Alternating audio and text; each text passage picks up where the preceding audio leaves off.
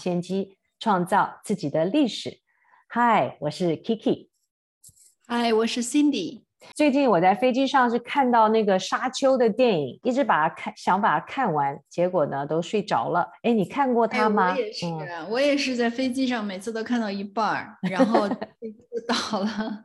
但是非常好的电影啊，然后那个让我想起了这个《Lord of the Ring》和《三体》的。让我感觉是一个结合。结合。今天我们其实不但谈这个 Dune Analytics，同时也会从 Frederick Haga，也就是 CEO 的视角来看看 Dune 的故事。那简单的介绍，Dune Analytics 是一个网络的平台，极大简化了在网络上查询以太坊数据的过程。通过使用简单的 SQL 查询，基本上你不需要程式。都可以提取在区块链上的任何讯息。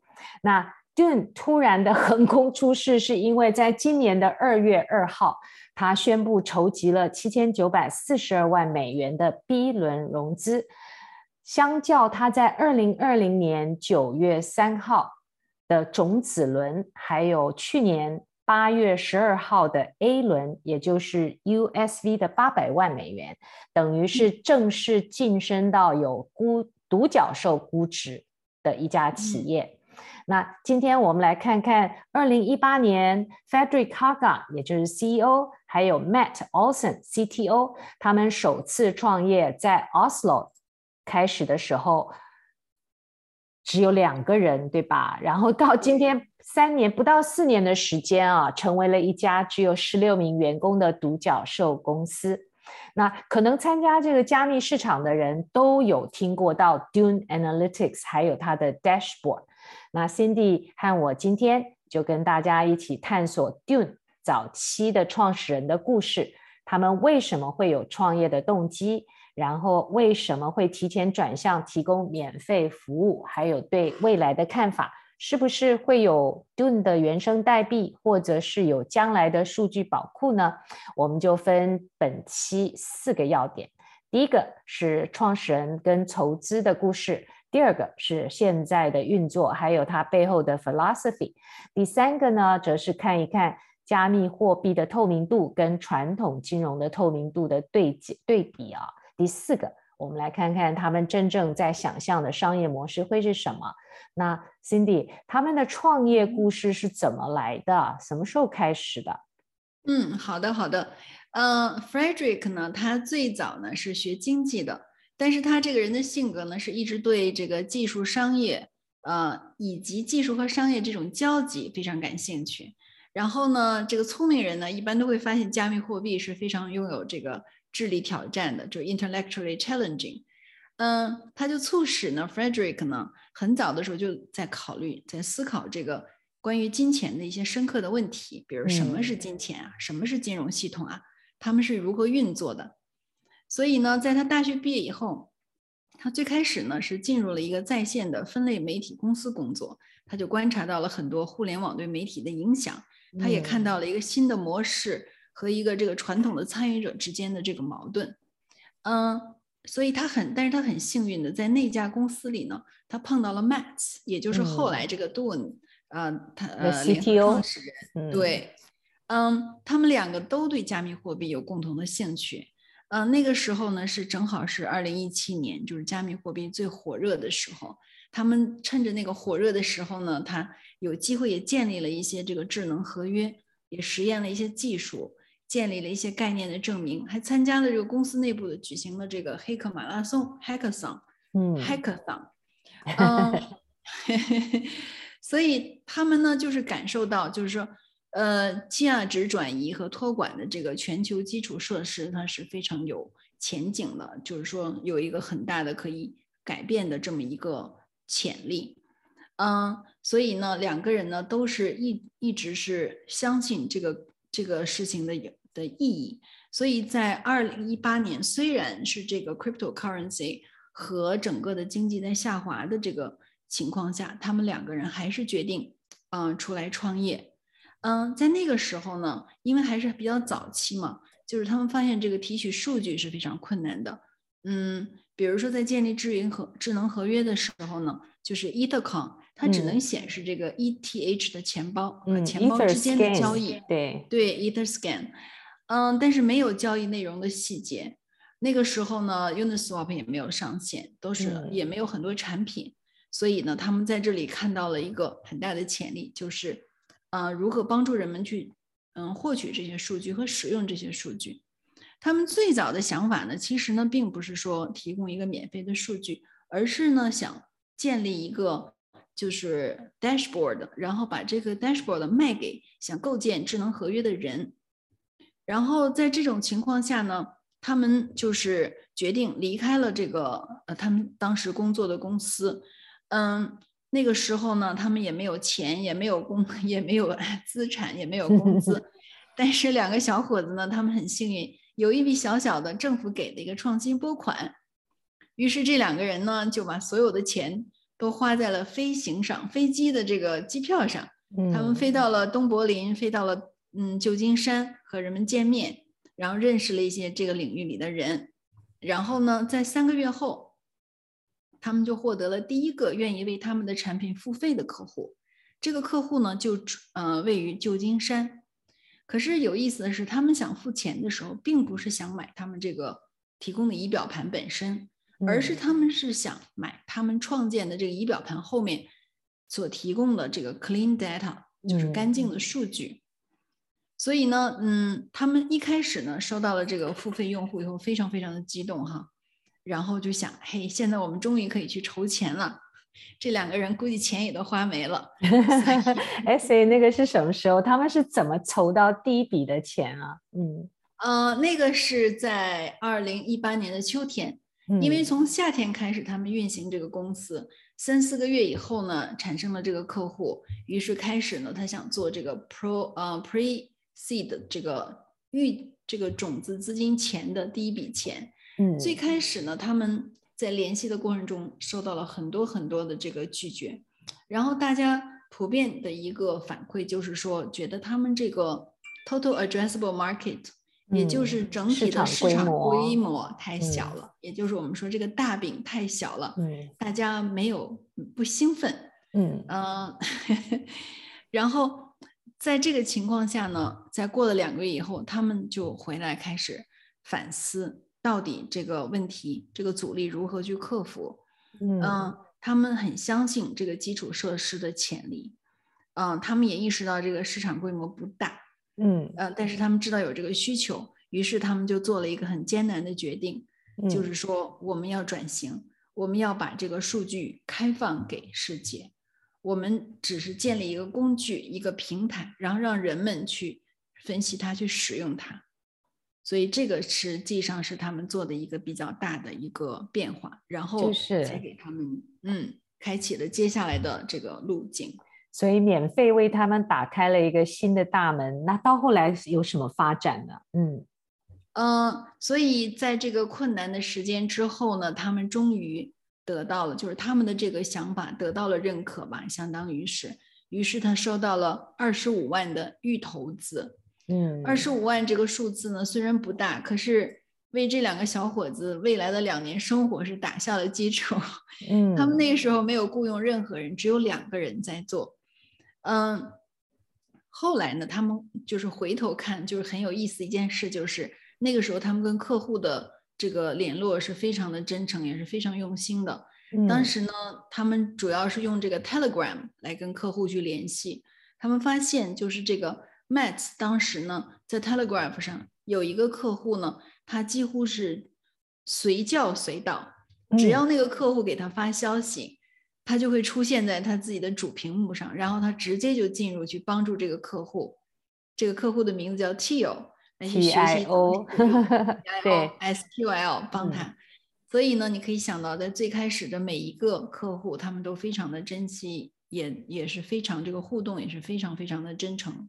哇，他们几乎为他的第一个客户做任何的事情哎，不过这也是一个很好的学习过程哈。嗯嗯哼，是啊，你想，就是两个小伙子用这二十五万坚持了两年，然后碰巧呢，在二零呃，虽然后来是在二零二零年的夏天，这个加密货币这个世界开始一下子热度升温，嗯，但是在前面的两年半里面，这个的确对他们是一个很大很大的磨练，嗯。所以他们这个种子轮到后来又怎么进行下一轮呢？嗯，呃，接下来呢是呃做完了这个种子轮半年以后呢，他们开始做了这个 A 轮的融资，嗯、就是你刚才说的这个 USV 的八百万美元，嗯、这个进展就很快了，和两年半的经验就完全不同了。那、嗯、主要呢，第一个，对，嗯，在去年，在这个首先是加密货币正好变得越来越热。越来越多的人开始相信他，嗯、然后这个时候资金就已经很兴奋了，嗯、开始寻找这些好的、好的这个产品。嗯，然后他们当时呢，并没有把筹款呃作为一个目标，而只是作为一个持续建设这个公司的一个手段。嗯，但是非常好的就是他们刚好经历了一个非常疯狂的增长的这个速度。嗯，在那个时候，他们的创作者的数量。每个月可以以百分之三十和四十的速度增长，这是完全是内部的有机的生长啊，嗯、是 organic 的。然后他们记得有一个月的时候，他们的 organic 的增长可以达到百分之一百七十五。嗯，对呀，对。然后在这个过程中，就有很多的投资者就伸来了橄榄枝。嗯、呃，这个时候这个 table has turned，他们已经是主要是。大部分是拒绝这些投资人的，但有个很有意思的事情，就是他们遇到了一个人，就是叫 Coach 胡胡胡教练嘛，我们叫他。这些假名还很有意思，对啊，是啊，Coach 胡呢，对他们就是非常感兴趣，而且他们本身也在做一个跟他们的就是事情也有一些相关的这个事情，呃，在游戏这个方面。然后呢，这个 Coach 呢，他跟他们聊了以后呢，就几个星期之后呢。嗯，才就相当于安静了几个星期以后，才重新回来。他们就发现，Coach 胡对他们做了一些非常深入的了解，对他们的客户、对他们的潜力、对他们的数据，就是做了一个非常非常详细的一个这个研究。研究了以后，他们就来了，给了一个相当于五亿美元估值的一个条款表。嗯嗯，这个是一个非常惊人的这个数数字。嗯，但是他怎么回呢？他们的回复是说，嗯，我们并不是筹款，但是呢，如果你加倍，我们就会考虑。一下要十亿了，对，很牛啊，对啊。然后人家是不是问说你在开玩笑吗？那 Frederick 怎么回应？是啊，是啊，Frederick 他是说他其实还是有点认真的，嗯，但是呢，因为那个时候他已经知道他们这个。公司呢是在市场上是非常让人激动的，有很多的人在跟着他们。他也知道他们在做一件非常就是说有巨大潜力的事情。但是他的这个嗯、呃、这个回复呢也算是有点调侃，也算是认真的。其实他的潜台词就是说，你给我开出一个无法拒绝的条件，嗯，那我们就可以考虑。而且当时他很有信心，因为当时他是一个就是说非常精简的机构，只有十五个人，十五个人，他们对、嗯、他们会非常谨慎的使用这个现金，而且他们有很多很多想要建设的东西，所以就是说，你们想加入，你们就要。给我一个不可抗拒的估值啊，好吧，嗯、那它也发生了。实际上在二月二号，那我们来看看这个 Dune 现在是怎么运行，嗯、还有它、啊、他们怎么去思考。嗯嗯哼，对呀，给我们讲一讲这个如何工作的。所以简单的来说啊，那个 Frederick 是提到说，区块链呢是一组验证交易的节点啊。那基本上 Dune 在做的是呢，把所有的数据从这些节点上提取出来，转换成为可读的模式，然后任何人只要进到 Dune 的网站，就可以看到这些数据表、这些交易跟互动的历史。然后呢，这些所有任何人到了网站，也可以在上头写 S U S Q L 啊。然后呢，可以得到各种方法来切分这些数据表格，然后可以看到各式各样的可视化实时动态的各种仪表板啊。那比较关键的是，从一开始他们就很确认，这个是以社群为主，而且是开源的一个平台。所以从他的话语来说，This is all community and open first。所以到现在他们的哲学都是这样子的。他是说到呢。在 Dune 上头，任何时间都有接近十五万个查询，你可以看到分析，可以看到代码，也可以看到这些 dashboard 是怎么创建的。然后呢，你也可以在别人的 dashboard 上头再创造自己的版本。那每个版本这个数据跟模块，它是可以组合，又可以 compound，也是复合起来，它不是。孤立跟封闭的工作，每个人在其他人的工作的成果之上持续创造，所以这会变成一个非常非常强大的工作生态。尤其是相较于现有的金融世界当中啊，一切都是封闭、缓慢，而且各自平行不交集。所以 Frederick 认为这是 Dune 跟所有。提供服务的相相类型的这个付费提供商是非常非常不同的工作方式。那也因为这个 Dune 是这么的引人注目，所有开源任何人，就像你跟我，随时要上去查一个币，然后看看他们当中有哪一些数据都可以得到，所以也就变成越来越多关注的一个网站，同时也是社群，因为他们上头呢支持了很多的创作者。那他也相信 grassroot，也就是这个草根们是创造新的产品。那这些草根们都是一些奇怪的这些匿名者，甚至于他觉得是一些比较奇怪的初创公司。所谓的奇怪，就是跟我们现在的想象并不一样，也是创新的来源嘛。而 Frederick 也认为，这才是真正的未来。不是卖给银行或是华尔街数据啊。虽然说在早期他们没有资金的时候，也想过说要做一些 dashboard 卖给其他公司，对吧？后来在决定要 open 之后，开源之后，也就造成他现在的豁然开朗的新的商业模式。嗯，那他其实呢，呃，也在想，他们其实 Frederick 跟 Matt 都认为啊，他们做这些是要卖给。或者是提供给做智能合约的开发者，这个也是最重要的事情。在当初对他们来讲是一个很大的赌注，因为这些草根就服务这些草根基层，而不是华尔街的这些呃穿着西装的金融 金融客当啊。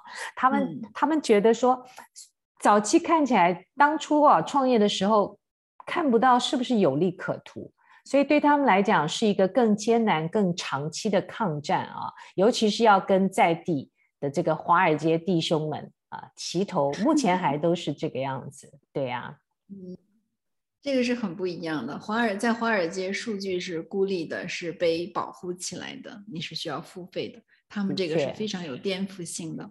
那刚才你说起的这个草根哈，嗯，这个里面有一个非常传奇的人，就叫 Hill Dobie 哎。嗯，似乎是这个 Dune 这个平台上一个非常活跃的这个嗯 KOL。那的确，Hugh Dobie 是在 Dune 上，也就是所谓的顶级魔术师。什么概念呢？他们在上头创造这些神奇的 dashboard 的人都他他都把他们称为 Wizard。然后呢，Hugh Hugh Dobie 又是 Wizard 当中的 Top Wizards。而且呢，好像是个学生呢。他在上头，在早期哦，在半年前，其实只有两百多个这个追随者。但是他之后在 Dune 上随时创造了很多很多的仪仪表板啊，也就是所谓的 dashboard。那他在创造的当中哦，也在数据的洞察之间，也看到很多早期的空头，或者是看到 ApeCoin 要出发出来。所以这些早期的发现者呢，不但自己很快的能够找到这些很出奇的 due 在数据的痕迹当中，同时他们也经过自己的分析，产出很多神奇的 dashboard，然后他们通常会在 Twitter 上发表，所以呢，也就造成了一大堆的追随者。所以最近来看，他已经有六千五百个追随者。那据说的这个。Hugh Dobie 也刚刚退学，原因是他在这个 Dune 上头发掘了一个很神奇的创业道路啊。他未来的这个挣钱的潜力是怎么样的？其实整体来说，这个 Fabric 认为能够在上头成为这些 Wizard，也都是一些早期的探路者。早期探路者呢，在加密货货币当中其实是有很多的钱的。这个是 Fabric 的现在的体认。他说这些 money 呢，都是在寻求很多 use case，而在 Dune 上头这些 Wizard 还有。看其他人开发的这些仪表板啊，dashboard，在中间的确是可以看出很多的迹象。所以，对于沙丘的创创业者，有在 Dune 上头的创业者，最明显的差异是，他们可以为自己创造很多价值，而且还开源的分享给社区当中，所以它变成一个大家互助的强大的生态。特别是跟华尔街相较是完全不一样。那最近还有一个比较明显的例子，就是前一阵子当 OpenSea 很红，然后突然有一页就跑出另外一个叫 LooksRare，然后一下子把那个呃在网站上的流量就是交易量冲得很高。可是呢，如果在 Dune 的这个平台上，这些比较呃能够观察到的创作者。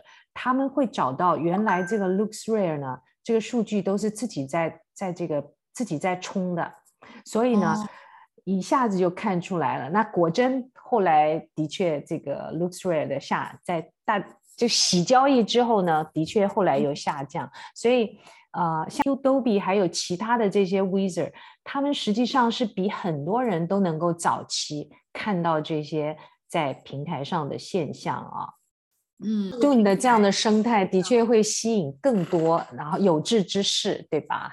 所以它的力量就变得非常非常大。所以 Fabric 也认为说，在这个 Crypto 的空间里头哦，它有一种自己很迷人的一种进化的能力。这个进化能力呢，他说从历史上来看啊，如果说当初他想要做一个创业公司。他就很难知道是不是有人一年前做了这个，是不是没有成功，是不是从地球上消失了？但他在 crypto 里头啊，那 Freddy 认为大家都可以看到已经建立的代码跟产品，也可以看到这个 traction，也就是大家对这个产品上的关注，因为都在链上。然后你也喜，如果你喜欢的话，你也可以再去看细分市场，也可以去查他们早期开放的智能合约，所以从当中。对于新新的这个创业创造者啊，意味着他可以利用前人的这些数据，链上数据学习，来创造更强大的新的物种。他也觉得这对新创是很残酷的。为什么？因为所有都是透明的，以前不透明，你还可以用时间差、数据差、信息差，对吧？所以在现在，如果这些都透明的话，很多公司他们是经过。这个做 dashboard 来筹集资金的，他就直接去看所有的发现，然后他就知道他的竞争是跟谁在竞争，所以看起来也是一个双刃剑。那这个行业就在 crypto 的行业发展远远超过了仅仅提供静态的解决方案，因为它是动态，而且有紧密反馈回路的信息。所以时间推移的话，这就是为什么我们在这次 Web 三的整个 movement 当中，你有没有发觉？时间好像是加速的，比当互联网当初的 Web 二已经把所有事情都加速了，而 Web 三的这种特性，紧密的信息反馈回路，而且所有信息都透明的在链上。这很明显，我们将来会有更好的产品，而且更好的革命进化进程，而不是在旧世界当中 所有这些被孤立、被遗忘的东西。加密货币当中的透明度跟传统金融的这个透明度，Frederick 曾经就是说过，说革命呢永远不会是按季度的报告来发生的，所以这个就很有意思，因为传统的金融世界，一个公司它只是每个季度。把所有的数据汇总，这些数据呢，也是在一个在一个密不透风的环境里面，所以呢，呃，到每年只有四次，甚至在香港，在其他的地方可能每年只有两次，把这些信息用他们喜欢的、希望的方式把它整理起来，发放给投资者。这个就跟这个 Dune 提供的这个开源的金融就完全的不一样了。开源的金 Dune 提供的开源的这个金融呢，它的信息数据是实时在这个链上的，每个人都可以随时免费的看到它，可以根据自己的方法去分析、去获取，而且最有意思，它还是百分之百可验证的。嗯，这个还回避了一些公司的，比如说现有公司的管理层出于各种各样的目的，嗯、呃，fabricate 它的那个信息，甚至造假，这些就可以最大限度的去回避这些问题。哇，这是游戏的游戏改叫 game changer，对不对？在我们原先的世界里，游戏规则改变者。嗯、所以在这个领域里面呢，也会产生一个全新的新一代的分析师的发展的空间，会跟原来的分析师会非常的不一样。的确。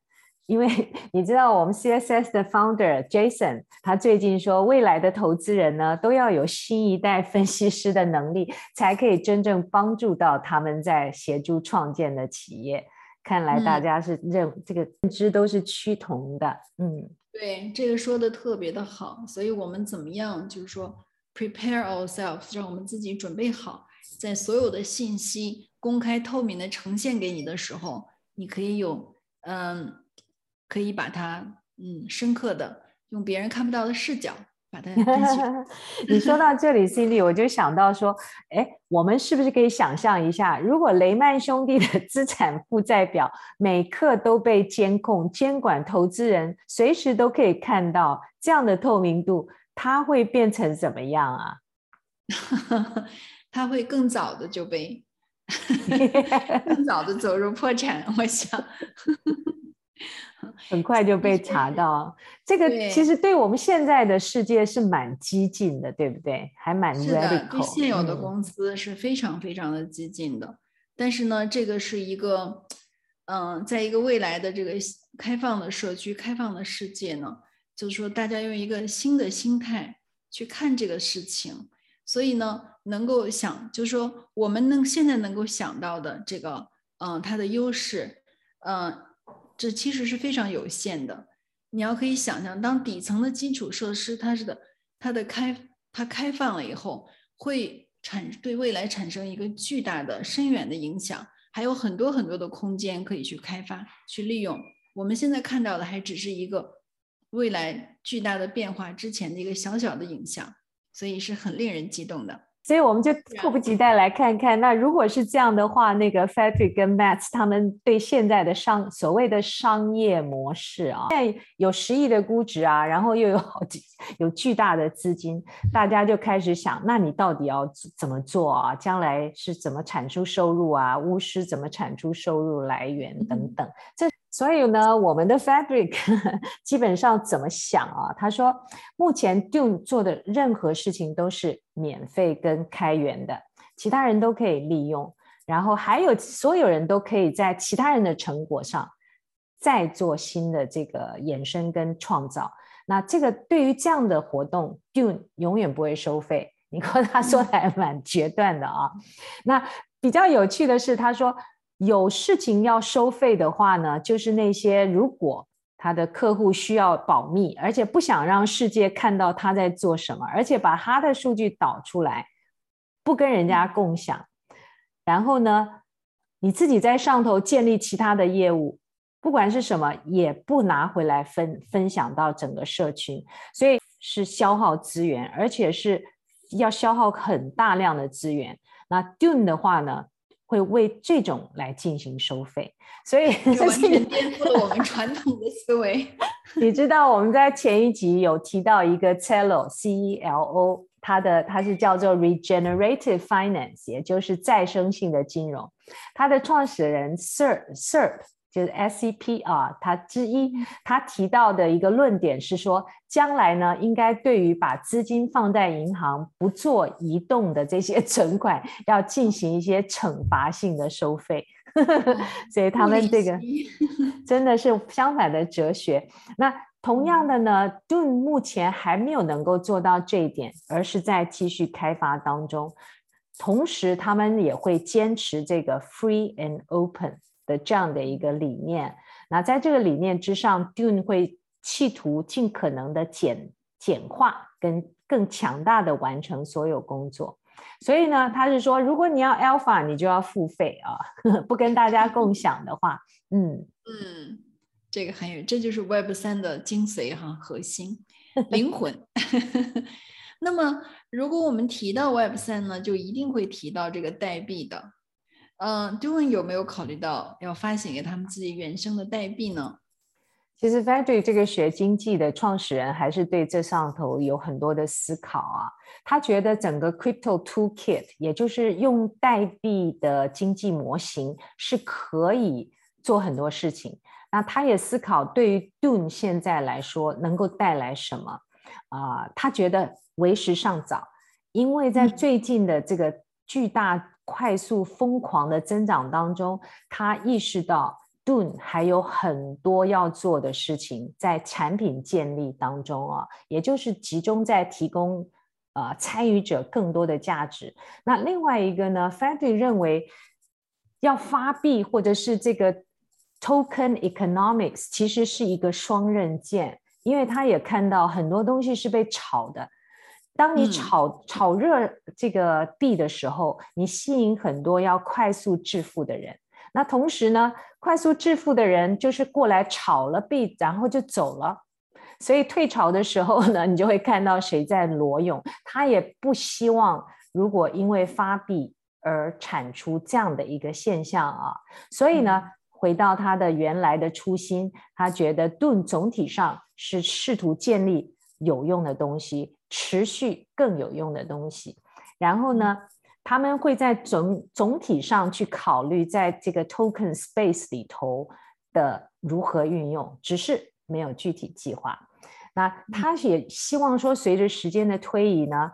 他们可以看得到，能够来奖励跟激励上头所有的创作者跟社群的呃新的设计。那整体而言，他们会陆续通过建立有用的工具，创造更多价值，然后持续看到一些。有的时候看起来甚至于随意产出的新经济的形成。你若听他前面的故事，有 Coach 湖啊，又有这个 又都比，所以对他他他就用这个随意的这件事情，说不定随意也是现在在 Web 三当中一个很重要的这个模型啊。所以他会在当中去更多的促使，比如说。呃，在 Dune 上头，有的人可能会发明他们自己的顾问咨询工作啊，或者是他们会在上头的发明得到其他不同生态系统当中的一些 grants 等等啊，所以听起来 Frederick 还是蛮 open 的，嗯、就是他的那个他的他的整个 horizon 很宽啊。那他也在观察说，这样的模型对于 Dune 会有什么样的影响？嗯，非常 impressive。真的，嗯，那他在未来的六个月里，或者是还有就是在六年里，他们有什么样具体的或者嗯远期的目标吗？他觉得现在最兴奋的就是在下面的六个月当中，他们会对所有的跨链进行对标跟测测试，而且 Dune 会很快推出一个新的数据平台。可以在当中的一个简单界面，对所有不同的公链来进行对标测试，所以他会希望他的六个月，他给到的一些产品指标是说，能够看到不同的链条上互相堆叠，然后看看他们堆叠怎么发展，然后了解这些可拓展系统将来可以运用的地方。那呃比较长期哦，就自己认为最兴奋的是，如果啊。每个 CEO 都可以像是，呃，比这个大摩的 CEO 更了解他们的数据，每天都能够对他们使用的金融系统有细化跟清晰的了解。这个是他觉得他想要看到。他举的例子是说，如果你看一下 MakerDAO 在盾上的仪表板，你实际上呢可以看到很详细、很实时而且很好的数据。他甚至于说。或许比今天摩根大通的 CEO 对他们公司自己的数据看得还更详细。他觉得在未来一定是奇怪、未知，而且甚至于很极客，也就是很 geek，因为跟科技要息息相关啊。那他认为，如果盾真的成功了，就会变得很方便、容易使用、容易取得，甚至于对整个金融系统的透明提供一个很真实、可以被广泛受众接受的话。同时，他说这个也是目前金融系统永远不会达成的，看起来有点想要颠覆现在的金融系统。他希望六年以后盾可以变成这样，而且使金融系金融有一个更公平、更美好的方式。